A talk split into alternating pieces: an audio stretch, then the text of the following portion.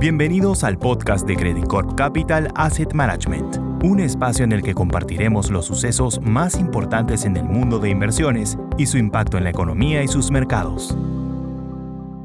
Hola, ¿cómo están? Soy Klaus Kenfe, Executive Director de Credit Corp Capital Asset Management y una vez quería contarles qué es lo que ha pasado esta semana con el mercado, con la economía y desearles obviamente una muy feliz Navidad y un muy feliz año nuevo, que este 2023 llegue lleno de bendiciones y mejores tiempos que estos años que han estado un poco turbulentos y difíciles. Lo primero cortarles es que la parte de renta variable internacional, el S&P, la, la bolsa principal del mundo, ¿cierto? Ha tenido caídas por una tercera semana consecutiva.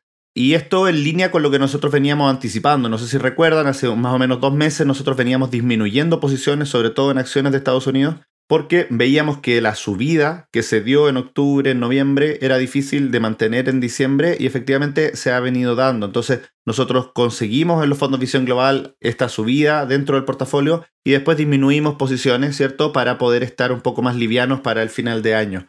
La renta fija también ha tenido una caída durante esta semana pero con una diversidad importante dentro de la renta fija. los bonos en dólares de Estados Unidos de más larga duración efectivamente se han golpeado un poco más fuerte porque las tasas de interés a 10 años de Estados Unidos que llegaron en torno al 3,40 ya están hoy día al 3,75 con una subida de 35 puntos básicos, lo cual empieza a ser cada vez más atractivo aumentar posiciones en renta fija, pero Estamos esperando que a lo mejor suba un poquito más, que la Fed dé señales de ser un poquito más agresiva en los meses que vienen y ahí aprovechar esa caja que tenemos guardada, ¿cierto? Para poder comprar más barato.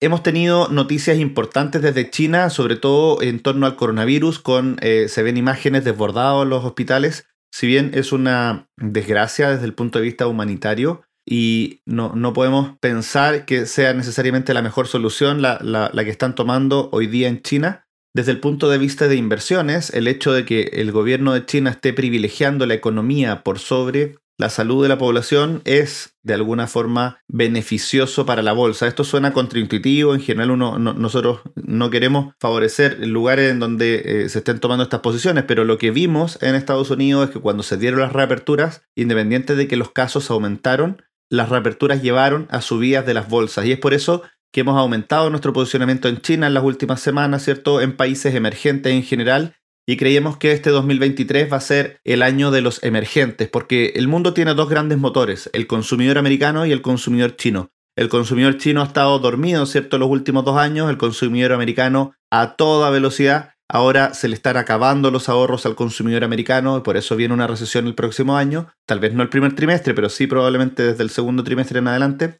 Mientras que en China estamos viendo una reaceleración que se va a ir dando cada vez más acelerada en lo que entra el 2023. Y por eso los mercados emergentes parecen muy atractivos y mantenerse en renta fija en mercados desarrollados. Ese es nuestro posicionamiento, eso es lo que ha venido pasando en los mercados y esperamos que este 2023 sea mucho mejor y estamos convencidos que va a ser mucho mejor que este 2022 que ha sido muy muy difícil. Que esté muy bien, saludos. Credit Corp Capital Asset Management